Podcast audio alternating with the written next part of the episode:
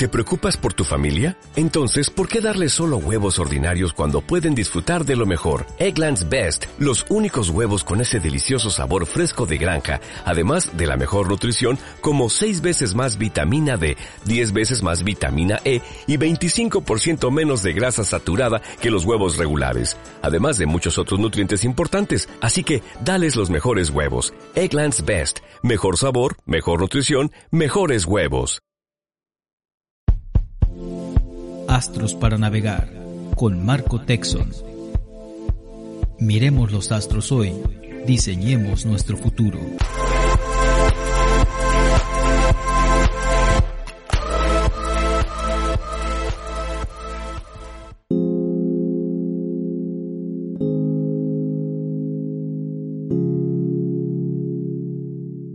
Bienvenidos a este espacio de astrología, aunque en esta ocasión hablaremos mucho de psicología. Me acompaña Miriam y la puedes encontrar en Instagram como Kira. Ella es psicóloga y tanatóloga. Es importante la aportación que vamos a tener de, Miriam Vera porque podemos eh, apoyarnos en función de las diferentes dinámicas en las que eh, estamos viendo involucrados a las personas de signo de aire. Si tú eres ascendente aire, si tienes sol en aire, incluso si tienes luna y varios planetas en, signos de tierra. Sí, dije tierra, porque ahí se están dando los procesos de los eclipses, eh, entonces el eclipse por un lado y Urano por el otro y las cuadraturas que tendremos al final de 2022 nos están llevando por procesos de, de, de pues duelo prácticamente, que es el tema que principalmente vamos a tratar. Miriam, muchas gracias por la invitación, gracias por estar aquí. No vamos a hablar principalmente de astrología, sino vamos a hablar de que hay un conjunto de personas que yo detecto, he detectado que están prácticamente sufriendo duelos. Vamos a empezar con la pregunta necesaria en tus propias palabras, ¿qué es el duelo? Muchas gracias por la invitación. Y sí, efectivamente, el duelo se puede considerar como una pérdida, un, un sentimiento que se presenta cuando tenemos un dolor emocional, ¿no?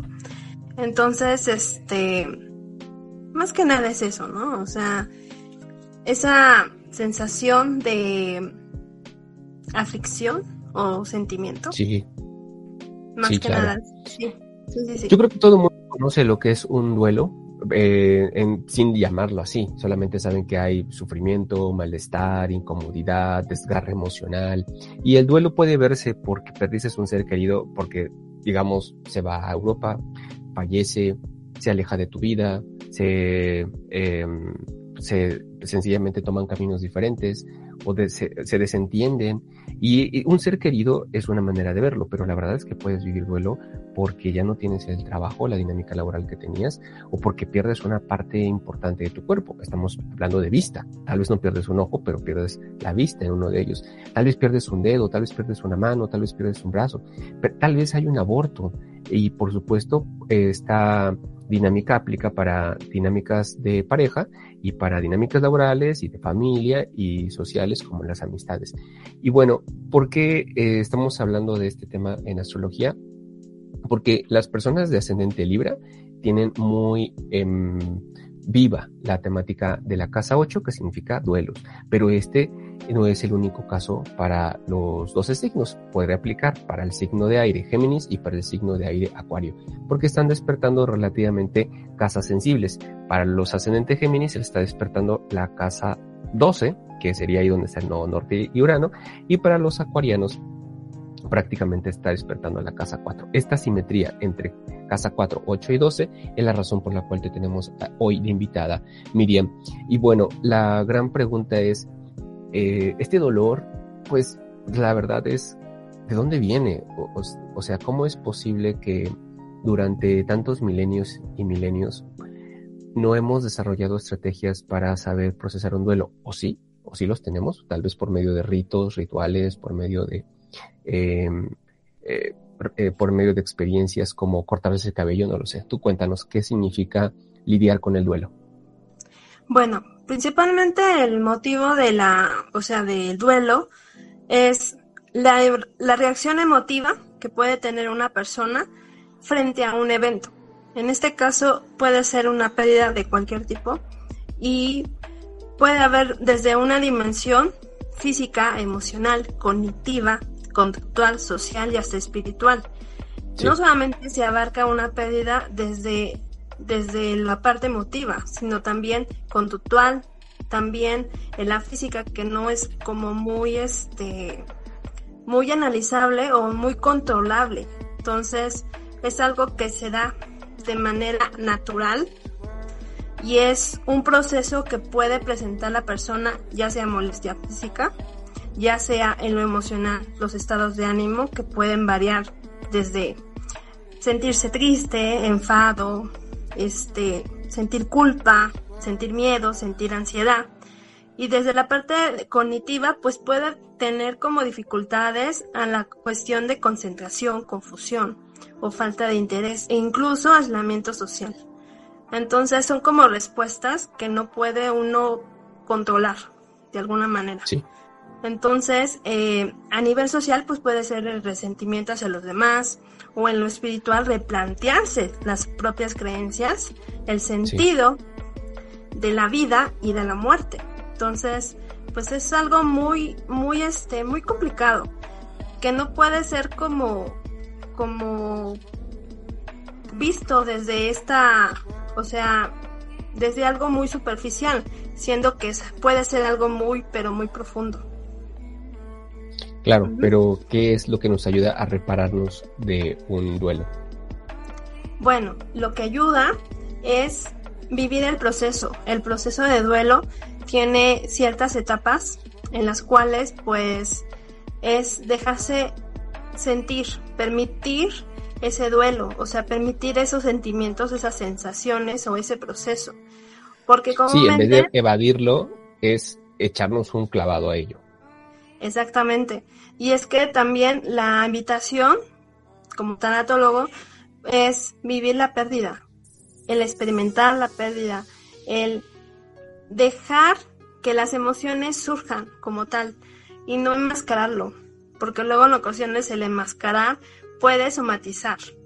Inclusive hasta puede... Sí, o sea que... Sí, en esa sensación de, ah, ya estoy feliz, ya pasaron dos meses y la vida comienza y todo está muy bien y resulta de que más tarde te das cuenta de que el duelo, al no haber sido atendido, se problematiza porque decidiste saltarte pasos. Es como querer hacer un pastel en 15 minutos cuando realmente necesitas un proceso. Bueno, no sé si has hecho pastel, Miriam, pero eh, normalmente la masa necesita pasar por eh, una especie de fermentación y también el propio calor a veces merece que sea paulatino, suave y, bueno, prolongado quiero decir que durante algunos cuantos, varios minutos, desde 45, 40, 30 minutos, no lo sé, pero definitivamente no lo haces en 15 minutos porque lo echamos caso, o sea, lo llevas, intentas hacer un, intentas hacer un pan en 15 minutos y lo más probable es que lo carbonices y además esté crudo, o sea, por fuera está quemado y por dentro pues es incomible. Entonces, la idea de, de, que este proceso tenga que llevar su propia dinámica es lo que más nos afecta en esta cultura en la que todo lo podemos conseguir en botones. Quiero una cita, pues me bajo dos aplicaciones para citas. Quiero, un, quiero unos tacos, pues me bajo una aplicación para que me lleguen tacos en 5, 15, 10 minutos. Bueno, si quieres 20 eh, quiero hablar con alguien, pues me bajo una aplicación que me permita platicar con alguien, un extraño, un raro, una persona que está en otro lado del mundo que pueda tener una conversación. Quiero distraerme, pues bajo Netflix. Quiero eh, llamarle a un amigo, pues, hago una videollamada. Quiero este, tomar unos drinks, pues la verdad es que también necesitas. Eso, eso también es. Puedes, puedes pedir un alcohol a la, a la puerta de tu casa, pero te puedes ir a tomar unos drinks solo con alguien o con unos extraños con tal de evadir esta situación. Entonces, qué difícil este mensaje, Miriam, que nos estás dando que involucra a él. En este mundo inmediato, pídele a las personas que lleven el proceso así como debe hacer armarse. ¿Cuántos meses, cuántas semanas involucra este proceso, Miriam? ¿Cómo nos, nos planteas esta dinámica que se hace lento? Como ya lo dije, tiene que ver con el proceso de cada persona puede variar. Por ejemplo, hay personas que manejan mucho la meditación y esto es un método que podría ayudar bastante porque es un ejemplo para frenar, para tomar calma, para ser apacible en este momento y vivir este el presente, el respirar, el sentir paz, el soltar este las tensiones del cuerpo, todo lo que tenga que ver con obligaciones, este que están delante de, de ti. Y que estamos sumergidos también, porque no solamente es el duelo, sino también la, el sistema o el, el entorno que está la persona, ¿no? Entonces, pues tiene mucho que ver con eso. Comúnmente, lo, el proceso de duelo puede durar un año. Sí. ¿Sí? Por máximo. Porque lo menciono, porque luego en ocasiones se, se da mucho esta parte del el duelo que dura como muy exagerado, ya, ya negando la realidad de la muerte, ¿no? También el, crónico, que es un dolor de pérdida que pudiera estar arrastrando durante años, ¿no? Seguir llorándole a la persona o a la situación o... Pero quiero pensar que son casos aislados, ¿no? o sea, una experiencia crónica normalmente no es de las personas comunes, ¿no? Exactamente. Pero el punto aquí es, es la invitación de, de esto es rendirte, ¿no? Sí ante el sentimiento, ante el proceso, a fin de cuentas, y es como mover, es como sacar esto que tengo hacia adentro y dejarlo sacar. Es como una olla express que tenía que salir toda esa presión. Entonces, es una invitación como para, para manejar esta parte. Pero claro, con calma, con serenidad, con paciencia, con amor, con escucharte, con, con el tenerte paciencia a ti. ¿Y cómo nos ayuda un especialista como tú, un tanatólogo? ¿Qué es lo que hacen las sesiones? ¿Cómo se diferencia de un psicólogo común o, como, o de un terapeuta común? ¿Qué es lo, ¿A qué se dedica el, el tanatólogo si, si te va a decir constantemente este proceso de acepta, ríndete, este, déjalo fluir, haz inmersión, no rechaces el proceso? ¿Qué es lo que hace eh, tu bueno, Comúnmente, comúnmente, cuando vienen pacientes conmigo, vienen a trabajar este proceso desde el acompañamiento. Nosotros acompañamos, acompañamos el duelo. ¿A través de qué? Pues de métodos que pueden ser muy fáciles para las personas como la hipnosis, que es una de las herramientas como estrella de la tanatología, ya que consiste como este trance en el cual puede uno reducir estos eventos traumáticos y duelos, poniendo a la persona de una manera acogida que se sienta segura, que se sienta acompañada, que se sienta contenida y ya a partir de esto ir como modificando y sacando esa emoción que en ocasiones tiene uno guardado, ¿no? Entonces, la hipnosis es muy buena acompañante para este tipo de procesos. Entonces, sí. Eh, se recomienda mucho. No, esperaba esa respuesta, pero me, llama mucho la atención. ¿Y qué opinas de lo que nos logra crear, hacer, bueno, lo que nos aporta los hábitos?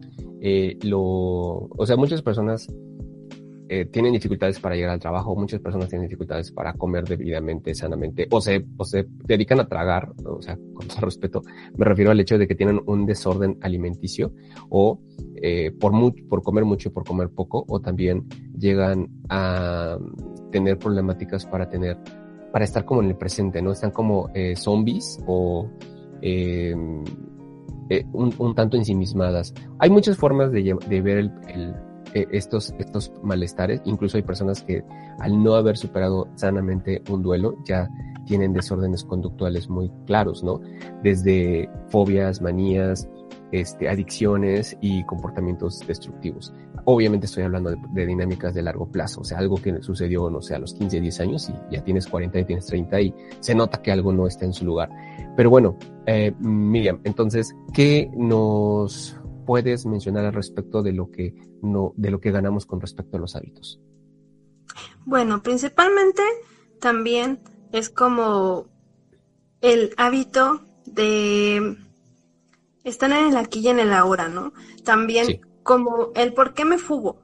El por qué, porque luego en ocasiones estamos como, me fugo en las redes sociales o me fugo en, el en la música, porque también hay personas que son adictas a la música, que son adictas a, a otro tipo de cosas, ¿no? a las personas, a las situaciones o, a ciertos estímulos. Hoy en día, pues como estamos en una era en la cual pues estamos sumergidos demasiado en la tecnología, sí, saturadísimos. Entonces no se nos olvida respirar. Se nos olvida conectar con la tierra, se nos olvida conectar con los otros. Ya no hay contacto con el otro, ya no hay conexión. Y lo que está pasando es un fenómeno muy claro de del aislarnos nos sentimos solos y al sentirnos solos nos deprimimos. ¿Por qué? Porque somos seres sociales. Sí.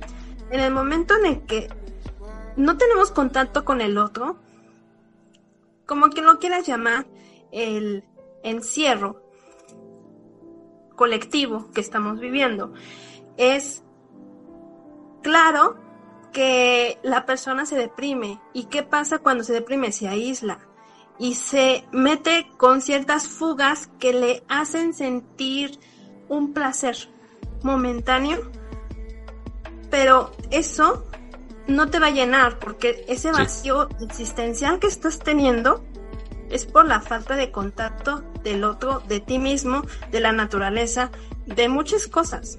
Entonces, no solamente estamos hablando de un duelo este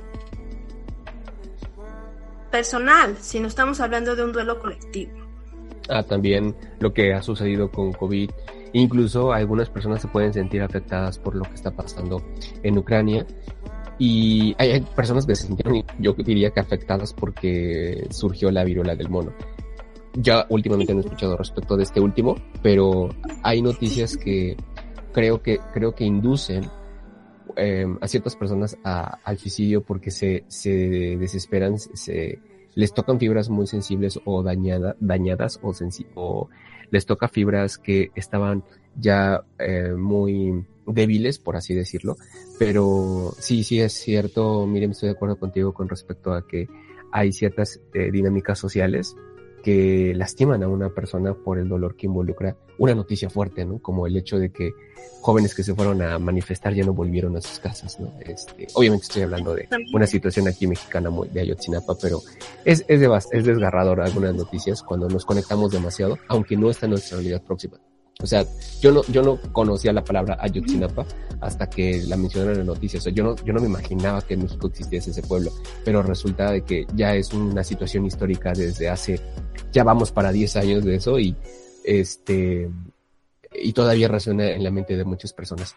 Entonces, Miriam, eh, los, las, las dolores de un duelo, como bien dices, se puede ver espiritualmente, corporalmente, socialmente, eh, anímicamente, y bueno, eh, las drogas, las adicciones, la forma en la que nos esquivamos, no solamente sucede con aparatos, con aplicaciones, con tecnología, también aparece con, con em, eh, sustancias, vivencias, ocurrencias y acciones. Adicciones, este, Miriam, ¿cómo ves las adicciones cuando estamos en un duelo? Bueno, comúnmente también ahí entra la parte cognitiva, ¿no? Al, tener una falta de concentración, de confusión, la mayoría de las personas entran a la, al consumo del tabaco, al consumo del alcohol, de los fármacos, inclusive hasta de las drogas, para tener como esa, al inicio es como ah, em, relajación. A ver, va de nuez. Tú dijiste tres sustancias que cualquier persona se puede conseguir si es adulta y no es, y las drogas fue la cuarta. La primera fue tabaquis, de tabaco, o sea, eso está en una tiendita. La segunda, eh, que este, el alcohol, eso está en una tienda. Y el, y el tercero, este, ¿cuál dijiste? Psicofármacos. Ah, es los psicofármacos que son más difíciles de conseguir, pero, pero realmente están en una tienda. Lo, la única cosa que no está en una tienda, que tienes que ir a un mercado negro, un mercado este bajo, ir a preguntarle al amigo de un amigo dónde puedes conseguir esa cosa que te va a drenar emocionalmente. Ese es, esa es la, la cuatro, la cuarta eh, ejemplo que diste de tres, pero todas las demás están rotuladas cuando vas caminando por la calle. Ahí dice doctor Simi, ahí dice farmacias no sé qué, ahí dice este droguería, lo que quieras, pero este, este punto es muy importante. Tienes al acceso tres de las cuatro cosas que te fugan. Así es. Ok, síguele. Sí, y entonces efectivamente, ¿no? También eh, el ver que, que esto del, del duelo cognitivo, pues hace que las personas se vuelvan como adictas a esto. ¿Por qué? Porque están, no están permitiendo esta parte de tener esa pausa. En este momento no es tiempo de pensar, no es tiempo de generar proyectos, de generar cosas, de generar pero estamos tan, tan embargados en la cuestión de que tengo que hacer algo, tengo un proyecto de vida, tengo que hacer esto, tengo que ser exitoso, tengo que... Entonces... Demostrar a la sociedad que algo soy, que algo tengo. Sí. Ajá. Está esa presión de tengo que ser alguien. Sí. Entonces, el, ese algo que valgo vale desde mi conocimiento, desde lo que yo soy, desde, desde mi inteligencia. Entonces es, es como, como estar como en esa búsqueda de ese proyecto de vida, de ese incesante eh, deseo de buscar mi misión en la vida, ¿no? Entonces, ahí ya, ya, ya, estás abriendo paso a otra conversación muy importante, no lo dudo la verdad es que eh, valía la pena hacer un podcast exactamente de los puntos que estás diciendo con respecto a un, hay demasiada información superficial sobre lo que dicen que creen que es encontrar un sentido de vida. Que la verdad es que es una tarea también a, la, a elaborar, como dicen los psicólogos, se elabora ese proceso. O sea, no es un, no es un librito que sale en la biblioteca y mira, aquí puedes desarrollar tu sentido de vida. Te, yo no dudo que haya información que te aporte, no, no dudo que haya información que te apoye, pero ese proceso es personal. Claro, por supuesto, y, más que nada es no tanto la cuestión de buscar, sino qué es lo que te gusta hacer, qué es lo que te apasiona, qué es lo que te hace despertarte a la mañana y querer hacerlo todos los días, ¿no? Entonces, el acompañamiento es eso, buscar la pasión, buscar una pasión que te haga despertar, despertar de ese sueño que te, de ese duelo que puede estar ahí, pero que también tienes otro, otro, otro motivo para despertarte, otro motivo para, para conectar con la vida, conectar con el presente. Sí. Porque al fin de cuentas, conectar con el presente es conectar con la vida. Exacto. Otra, otro tema.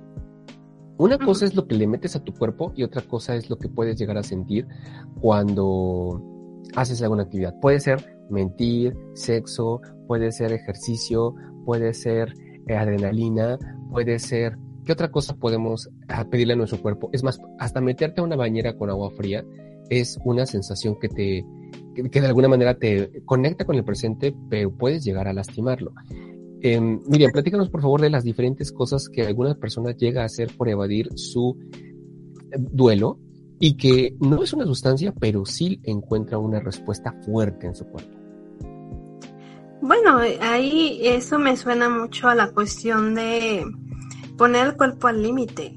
Sí. Porque es como poner esa necesidad de buscar cosas arriesgadas para buscar un pretexto para morir. A fin de cuentas es como un intento de suicidio, casi casi eso ya es un tema un poquito más pesado, más fuerte, pero sí este sí es importante como ver ¿por qué lo hago? ¿Por qué me pongo en riesgo mi vida?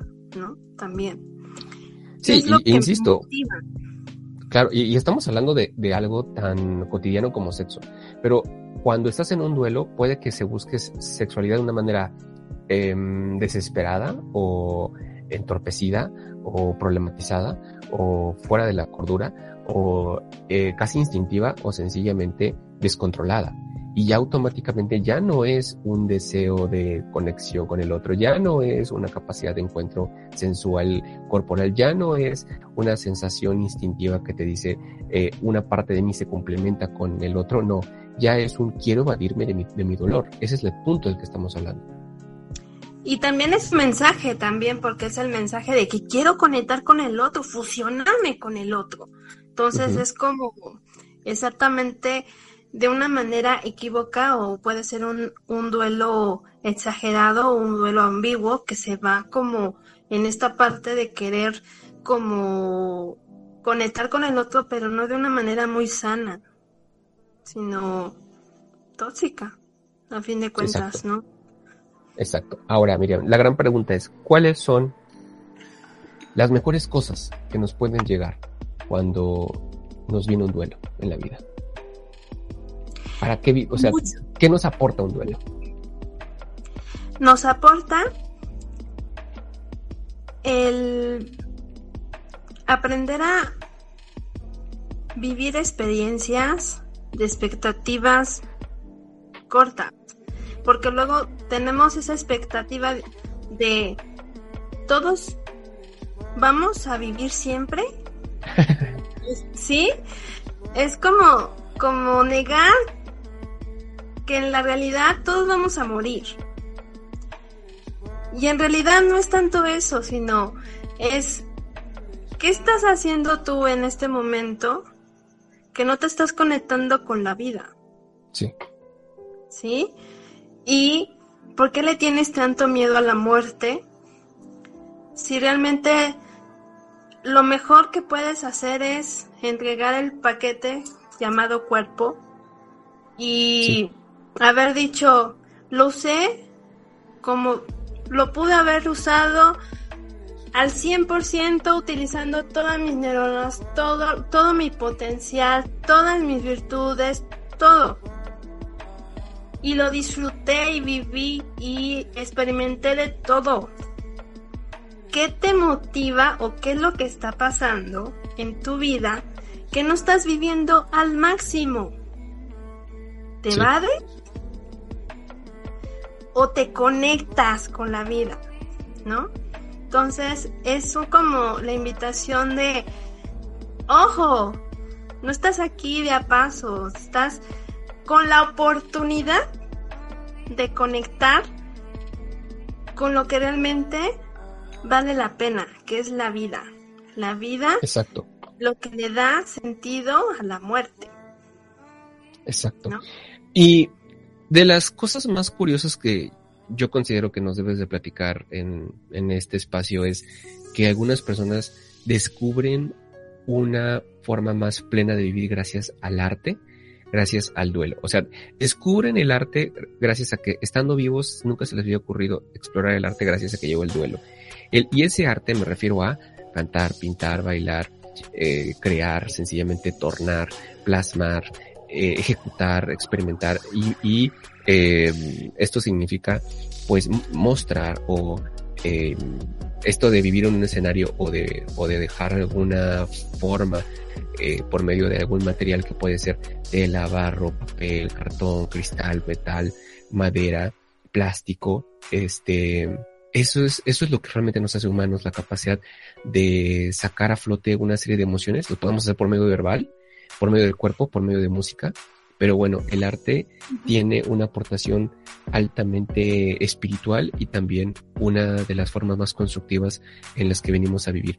Miriam, ¿qué, qué encuentra, qué podemos encontrar en el arte cuando estamos en duelo? Fíjate que es muy hermoso esto que me preguntas, ya que hubo, me recordaste a un proceso que yo pasé con unos niños precisamente que pedieron a su hermano. Hicimos una dinámica exactamente de juego que hablaba precisamente de el huevo, ¿no? El huevo en donde ponían todo el malestar, todo lo, el sentimiento que sintieron cuando su hermano falleció, ¿no? En esta parte.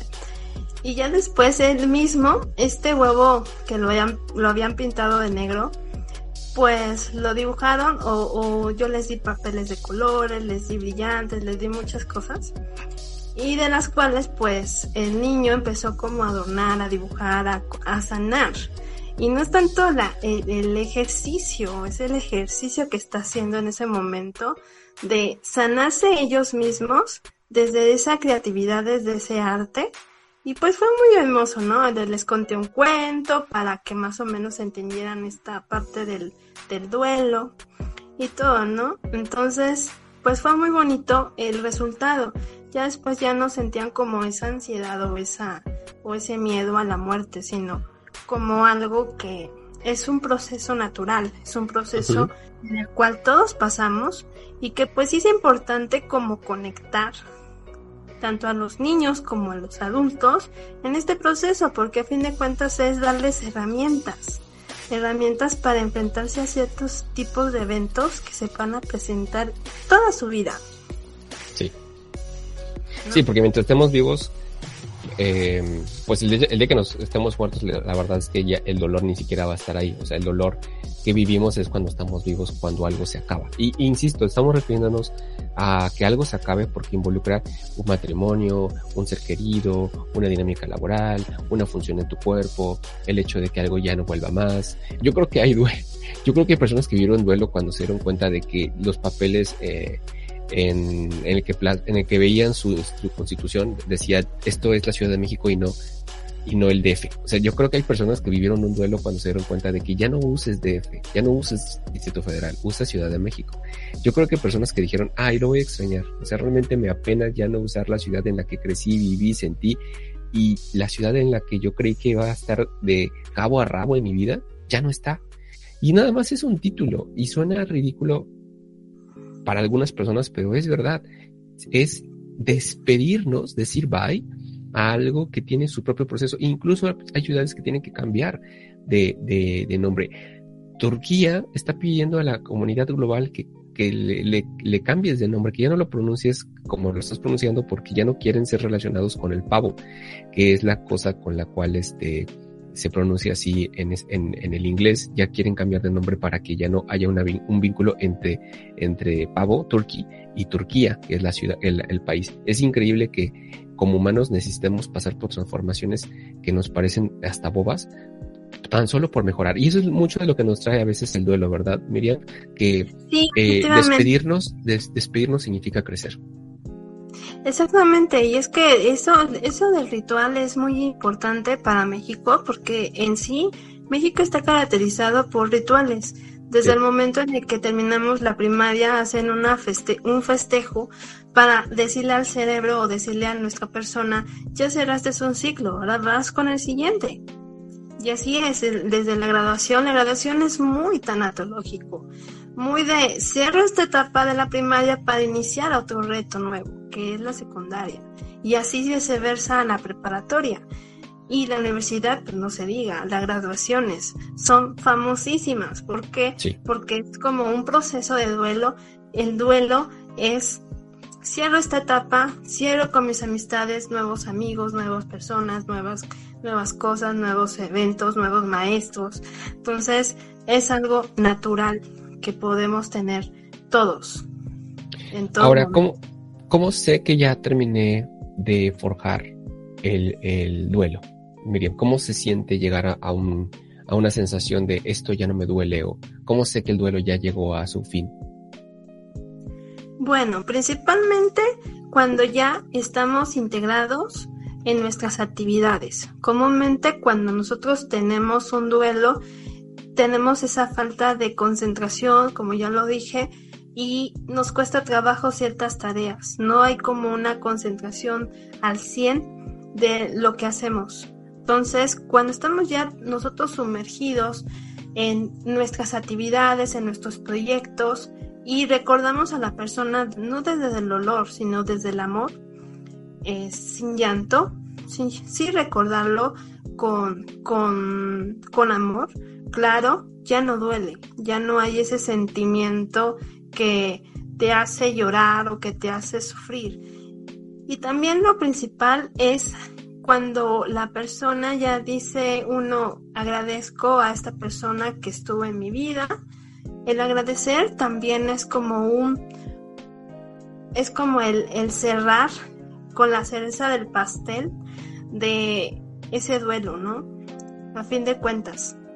Y agradecer también, por ejemplo, en el caso del, de cuando terminas con relaciones de pareja, cuando tú agradeces que aprendí de esta persona, esta experiencia y todo, entonces ya nos damos cuenta que ya tenemos ese duelo cerrado, porque ya estamos agradeciendo. Exacto. ¿Y, ¿Y cómo identificar que necesito el apoyo de un tanatólogo porque algo me cimbró, porque algo me cambió, porque algo se despidió de mi vida? Bueno, comúnmente también el hecho de cómo, cómo identificar un duelo. No, el, que necesito un, un tanatólogo. Un, apoyo, ok. Sí. Em, cuando ya quiero, es que es muy difícil, porque a fin de cuentas es muy difícil como aceptar que necesito ayuda y el ver que esto me duele como que están como en esa etapa de negación al inicio pero llega un momento en el que hay un hay una etapa en la cual se llama depresión. Sí. Que es a donde los familiares comúnmente traen a su familiar conmigo porque ya están en ese proceso de, de que no quiere pararse, de que no quiere... sí, ya me preocupa, ¿no? familia lo jala. Entonces, ya es una intervención prácticamente. por ellos mismos, ¿sí? Ok. O sea, ya, pero eso, eso no es muy sano del mexicano. Sí, claro. Claro, eh. pero sí, comúnmente me los traen. Sí, ya esa es la fuerza de ya arrastrándose.